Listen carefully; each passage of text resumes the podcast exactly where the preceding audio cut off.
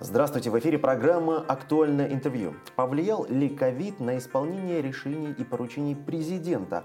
Как у нас оптимизируется система местного здравоохранения и получается ли бороться с коронавирусом? Эти и другие темы обсудим сегодня вместе с нашим руководителем исполкома Севастопольского штаба УНФ с Ларисой Мельник. Лариса Вадимовна, здравствуйте. Здравствуйте. Рада вас снова видеть в нашей студии. Спасибо. И вот первый вопрос, как раз таки хотелось бы проговорить по поводу поручения президента. Был принят целый ряд важных, значимых для нашего города решений, поставлено немало задач и в некоторых случаях сроки довольно такие, скажем так, конкретные и близкие к нам. Но вот после этого у нас как раз таки произошла та самая вспышка коронавируса, в принципе, в мире, и наш город не стал исключением, к сожалению, тоже угу. на себе это испытали. Как вы думаете, вот не скажется ли вот все-таки вот это особое такое состояние, состояние самоизоляции и прочих ограничений на исполнение данных поручений? А, вы знаете, как раз вчера мы встречались с вице-губернатором а, правительства Светланой Валентиной Пироговой. Вы знаете, что это тоже выходец из Общероссийского народного фронта.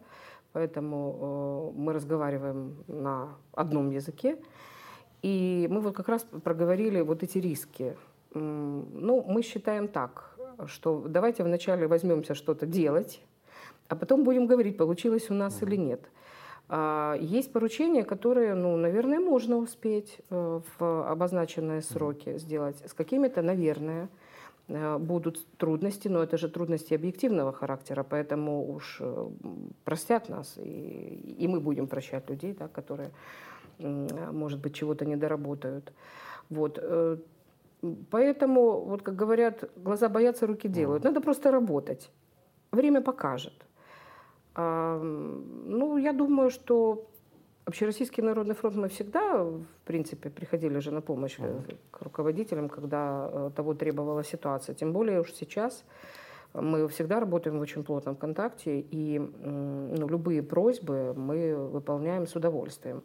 А, я хочу сказать, если вы анализировали список вот этих самых поручений, э, в этот раз беспрецедентное просто количество поручений президента посвящено именно сохранению культурно-исторических объектов города, что э, всегда для севастопольцев являлось э, ну, такой вехой номер один. Да? Мы все очень боремся за сохранение своего города, поэтому это очень приятная такая ситуация. Там очень широкий перечень, там и Херсонес. Конечно.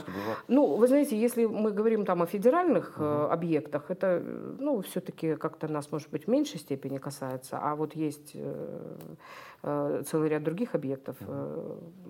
где Общероссийский народный фронт точно может принести пользу, потому что реализация этих объектов – это и общественные слушания, это и круглые столы с экспертами, то есть есть целый ряд таких процессуальных моментов, моментов, которые нужно соблюсти для того, чтобы все действия были законными. Вот тут всегда придет Общероссийский народный фронт на помощь. Кроме того, у нас очень хорошие, сильные эксперты есть во многих э, отраслях. Это вот и Валерий Николаевич Дорожко, это и наша уважаемая сопредседатель, она же кандидат биологических наук, эколог с мировым именем ученый Мельчакова Наталья Афанасьевна. Между прочим, вчера был день угу. рождения, вот ее поздравляем да, с прошедшим. Вот. Ну и так далее. У нас целый ряд же очень хороших экспертов, с которыми с удовольствием работают представители государственных структур. Поэтому я думаю, что взаимодействие будет э, ну, самым полезным. Причем наш город, в принципе, показал, опыт э, прошлых лет показал, что вот эксперты, правильное экспертное сообщество при реализации таких проектов, это очень важно. Очень важно. Зачастую, если не держишь руку на пульсе, может сразу же вскрыться, Конечно. уже, причем уже по итогам работы уже, оказывается, узнается, что здесь было не так, здесь было что-то не то. И, в общем-то... Всего предусмотреть, наверное, сразу все равно невозможно. Все равно будут какие-то э, вылезать, может быть, впоследствии ну, не то чтобы недоделки, это, ну, может быть, что-то такое, что нас не будет радовать, вот так угу. я скажу, да, корректно.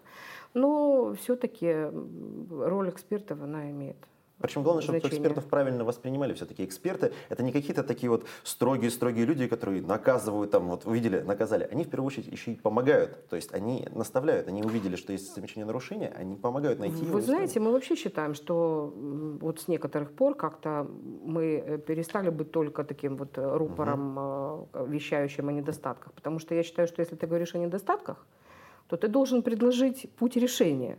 А иначе смысл... Предлагай. Совершенно верно, потому что иначе это пустое сотрясение воздуха, и у нас таких критиканов достаточное количество. А вот тех людей, которые предложили бы правильный ход решения и сказали бы еще, что я рядом с вами становлюсь, беру лопату и копаю, но вот очень мало. Но слава богу, что Общероссийский народный фронт вот как раз отличается тем, что он предлагает и делает. Ну вот. И притягивает таких же людей. Безусловно, безусловно. Но, к сожалению, вот есть еще такая тема у нас довольно непростая, скажем честно, это наша система здравоохранения. И да. вот что хотелось бы в первую очередь обсудить, для начала глобально подойдем, потом уже точечно. По поводу глобального, у нас уже вот сколько лет мы в российском поле, у нас постоянно шла речь про оптимизацию нашей системы здравоохранения. Говорилось об этом очень много, делалось, к сожалению, не так много, но вот хотелось бы подвести какие-то промежуточные итоги. То есть вот прошла эта программа. Что можем о ней сказать? Ну, давайте так. Оптимизация здравоохранения это, – это боль Российской Федерации в целом. Сегодня уже есть э, сигнал от президента определенным структурам провести э, тщательный анализ вот этого процесса многолетнего оптимизации и дать ему соответствующую оценку.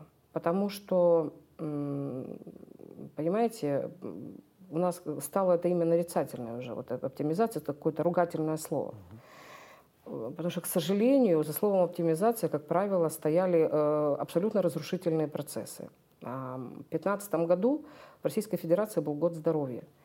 И э, у нас был большой форум с президентом, четырехчасовой, и различные представители региональных организаций э, со всей Российской Федерации как раз-таки предостерегали о печальных итогах вот этого самого процесса. Но постольку, поскольку тогда это все только начиналось, ну, говорить было еще не о чем. Да? Сегодня мы уже видим так называемый отдаленный результат. Он в медицине есть такая, такой термин отдаленные результаты. Мы их уже сегодня видим. Это печальные результаты. Потому что, к сожалению, оптимизация у нас свелась к сокращению койко-мест, а, не всегда разумному, зачастую, я бы сказала, совершенно неразумному и недальновидному. Это делали люди, у которых нет совершенно государственного мышления – они не могут прогнозировать, не могли прогнозировать э, вот результатов, к которым мы подошли. Я сейчас на них отдельно остановлюсь. И прикрывались тем, что это будет сокращение АУПа, а, ну, оно произошло такое достаточно сомнительное. И потом давайте уже говорить э, по-честному, без АУПа ведь тоже нельзя. Он тоже должен быть. А, потому что то, что мы сегодня видим, э, вот этот хаос, который творится в здравоохранении не только у нашего региона, но и в стране, ну, может быть, это как раз в связи с тем, что хорошие специалисты были вынуждены уйти, они оказались за бортом. Я чуть-чуть уточню. А да. Давайте наши телезрители объясним, что такое АУП. АУП, ну давайте. Давайте. Административно-управленческий аппарат, да, угу, который угу. вот, э, собственно, был сокращен. Но надо же понимать, что бухгалтер хороший, квалифицированный, который знаком с системой обязательного медицинского угу. страхования, который знаком с э, работой 44-го ФЗ, что для нас очень важно, и это мы уже неоднократно с вами говорили в этой студии, что это большой приговор для развития здравоохранения в принципе. Э, это же сегодня штучный товар. Потому что вот заявляющих о своей э, исключительности бухгалтеров много, а по факту совершенно нет. Или там юристы, то же самое. А, а то, как у нас любят э, жаловаться и очень часто неправомерно некоторые там общественные организации неравнодушные типа, угу. да, а на самом деле преследующие достаточно э, ярко выраженные чьи-то корыстные интересы, они же ведут себя очень некорректно. И должны быть юристы, которые защитят и врачей, и медперсонал в целом, и доброе имя своего лечебного учреждения и так далее. То есть это, знаете, очень сложный процесс, и бездумно к нему, конечно, подходить нельзя было. Особенно, Но если особенно мы... в наше время, к слову говоря, конечно. я перебью, э, важно конечно. особенно в наше время, когда вот э, действовать можно через анонимные соцсети, когда можно распространять это просто как э, волной. Через, через прости господи, незаконные телеграм-каналы, угу. но тем не менее они у нас очень хорошо процветают и льют вот эту грязь непонятную. И главное, ты никого привлечь в это время не можешь, да, за эту клевету, угу. которую они выдают, телеграм-каналы. То есть, да, сегодня, к сожалению, мы, вот люди остались один на один с э, непорядочными представителями, скажем, вот этих самых непонятных СМИ, электронных, как они uh-huh. любят себя называть, да, по факту, или, или там интернет-СМИ, СМИ, а по факту это, я не знаю, это просто клака. Вот, ну, поэтому, конечно, нужно думать о том, что и АУПы тоже нужны. Но другой вопрос, что они должны быть э, не такие раздутые, как они были, а, но все-таки должны быть. Еще, значит, к чему привело это все? Что слили несколько подразделений. Вот у нас там первая, вторая, третья больницы. Мы предупреждали о том, и мы когда-нибудь вернемся, когда закончится ковид, вот не хочется просто уж совсем э, пиарить экспертов Общероссийского народного фронта, но тем не менее у вас есть сюжеты, у нас есть протоколы, у нас сохранились слайды наши, мы делали полный анализ вот этой самой программы э, оптимизации, угу. с которой в 2018 году на стратегической сессии здравоохранения зашли сюда наши сегодняшние руководители департамента и возглавляемые а, таким бывшим деятелем а, от московского здравоохранения господином а, Меликом Гусейновым, которые рассказали, что наши все эксперты имеют коммерческие интересы в здравоохранении, поэтому не выступают против такой оптимизации, которые рассказали, что мы, ну, в частности, я, это полный деструктив, здравоохранения и так далее. Это у вас как раз все зафиксировано. Потом они приносили извинения публичные, но это все такое. Мы в итоге что получили-то? Смотрите, у нас в городе, в нашем, нет пульмонологического отделения. Оно сокращено. Есть койки отдельные пульмонологические, да? А, вопрос. Сегодня ковид. Основное его э, осложнение. Понятное дело, налет. Мы потеряли хороших пульмонологов. Они есть там, там, они, кто-то есть в топ-диспансере, кто-то есть в девятой больнице, все. Но вот такого коллектива, который uh-huh. был тогда, правда, надо сказать, что это сделали еще до э, нынешнего департамента здравоохранения, когда уничтожили, но это тоже были сторонники вот этих самых процессов оптимизации. Э, слили, получили очень нерасторопный, тяжелый такой, знаете, словом в посудной лавке, uh-huh такого монстра, которым очень трудно управлять, в котором зашли люди различные. Знаете, есть больницы, вот они когда идут э, с момента основания, у них есть своя школа, свои какие-то традиции, свой уже какой-то коллектив, который живет по а, одним законам, да, это такая единая Единый семья. Механизм. Да, и вдруг, здрасте, вам подселяют в вашу квартиру еще кого-то. Ну, чего вы о них будете заботиться? Вот и получается, что у нас идут постоянные жалобы от э, медиков, которые туда пришли из третьей больницы или там, допустим, из второй а, что ну, их игнорируют, им часто не приходят вовремя ответы на анализы, никто не заботится их проблемами и так далее. Да?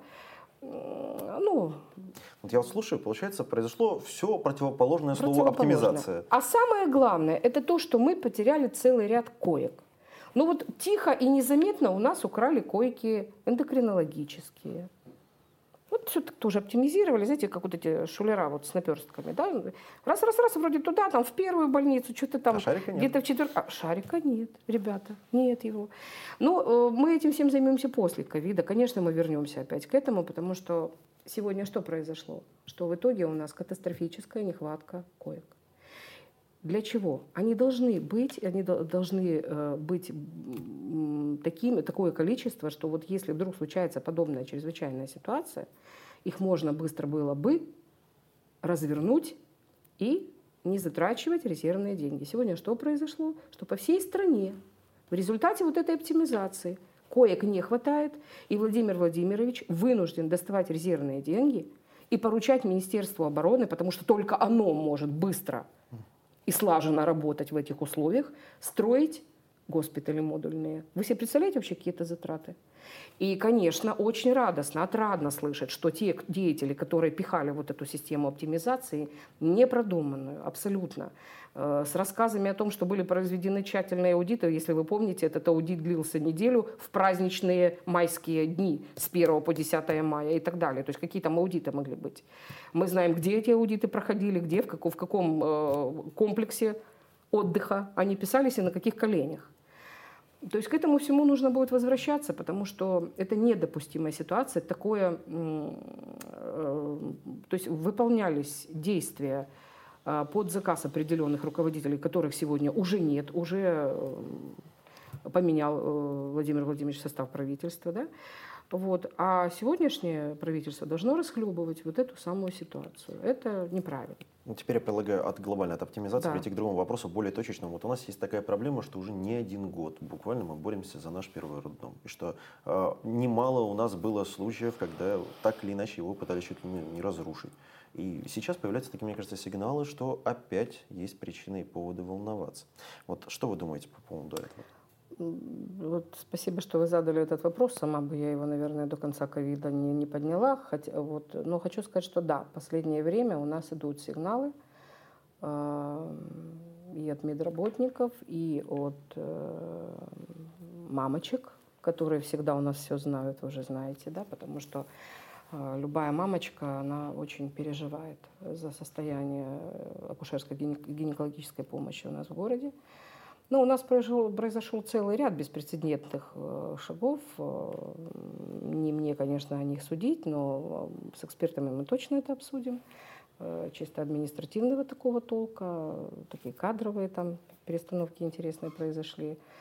Вот, как-то никто не, не хочет вспомнить, как менялась смертность у нас, и младенческая, и роженица, при ком это было, и как было, и как вот назначаются люди на должности.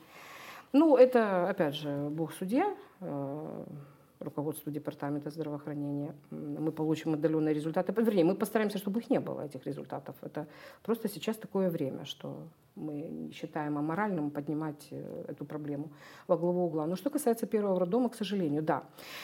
А, печально, просто вы, если помните, это настолько э, страшная ситуация, которая у нас с каждым составом департамента здравоохранения, она, да, она каждый раз вдруг раз и появляется. То есть это было при Емельяненко Ольге Анатольевне, его хотели закрыть. Это было при господине Бахлыкове, его хотели закрыть. Вот там не просто закрыть, а вот там родилось это решение, ЭКО, службу, значит, э, пересадить туда, и э, чтобы рожали уже в первом роддоме только женщины, которые прошли вот это самое ЭКО.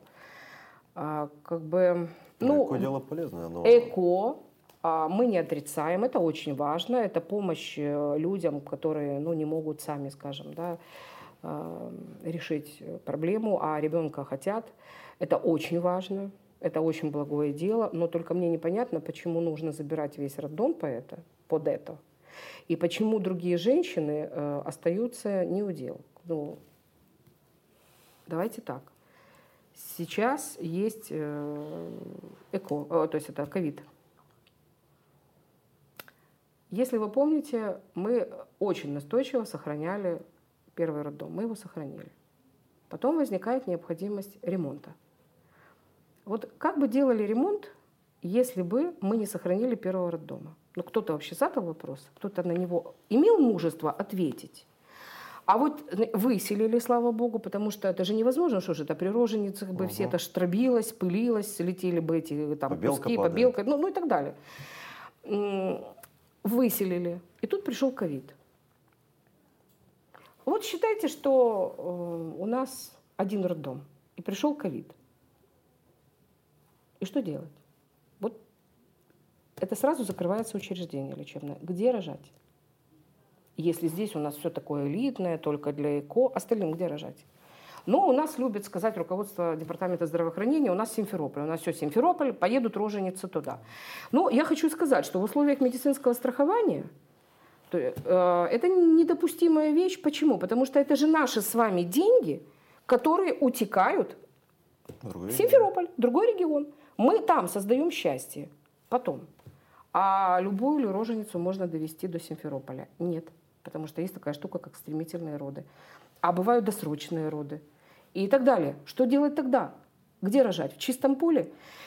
Город федерального значения, население которого по э, неофициальным данным, но мы уже тоже о них говорили, да, есть разные методики подсчета наличия а, людей на той или иной территории, превышает в два раза статистические показатели, а летом возрастает в 3-4 раза, оставить с одним роддомом это просто преступление против нации, потому что это заканчивается очень плохо. Я же не говорю там о стафилококках, о том, угу. что нужно мыть. Вообще в советское время было страшно представить, что роддом моется поэтажно. Всегда мыли комплексом, выселялись. Роженицу он прекращал принимать какое-то время роды, там две недели, месяц, ну, в зависимости от того, насколько было загрязнение даже.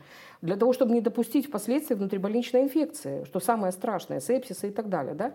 Нам не хватало еще смертей э, рожениц от этого. И ставилось на мойку э, учреждение. Это было понятно. Что такое помыть по этажам, ну, я плохо понимаю, например. Но, тем не менее, вот это все завуалировано, вот такая вот ложь, знаете, допустим. Но когда все закрыто, что делать?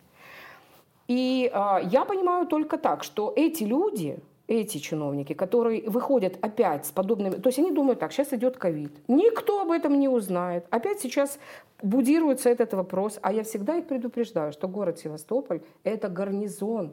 Ребята, пожалуйста, дорогие, привыкните к этой мысли. Мы военный город. И у нас информация все равно просачивается, и мы об этом узнаем.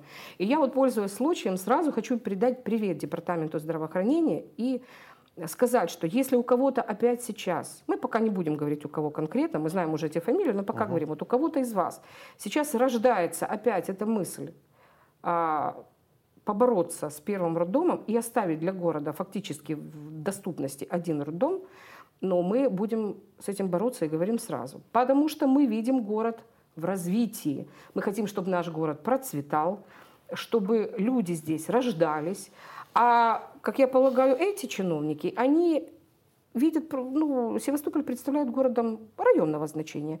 Они не предусматривают развития нашего города, что очень обидно. И учитывая то, что в Общероссийском народном фронте очень успешно работает такой нацпроект, такая, вернее, нацплощадка, площадка как демография и здравоохранение, поверьте, что мы все силы привлечем к этому. И наших женщин, и детей мы защитим. Эко очень важно, но я думаю, что хватило бы им угу. половины этого роддома, а может быть этажа, а может быть вообще постройте какое-нибудь здание. Отдельно. Ну, в конце концов, сколько можно колотить город? И персонал, и роженец. Знаете, у меня вот э, под конец вот нашей уже программы пришла такая мысль по поводу, э, вот мы общались по поводу роддома, и невольно в голове, надо все это оптимизировать, но, честно говоря, учитывая, как мы поговорили про оптимизацию, мне страшно предлагать такие вещи. Но будем надеяться, что на самом деле ситуация стабилизируется, услышат этот э, здравый голос разума и примут решение соответствующее. Я благодарю вас за беседу. Напомним, у нас в гостях сегодня был руководитель полкома Севастопольского штаба ОНФ. У нас была Лариса Мельник. Это была программа «Актуальное интервью». Всего доброго, берегите себя, не болейте.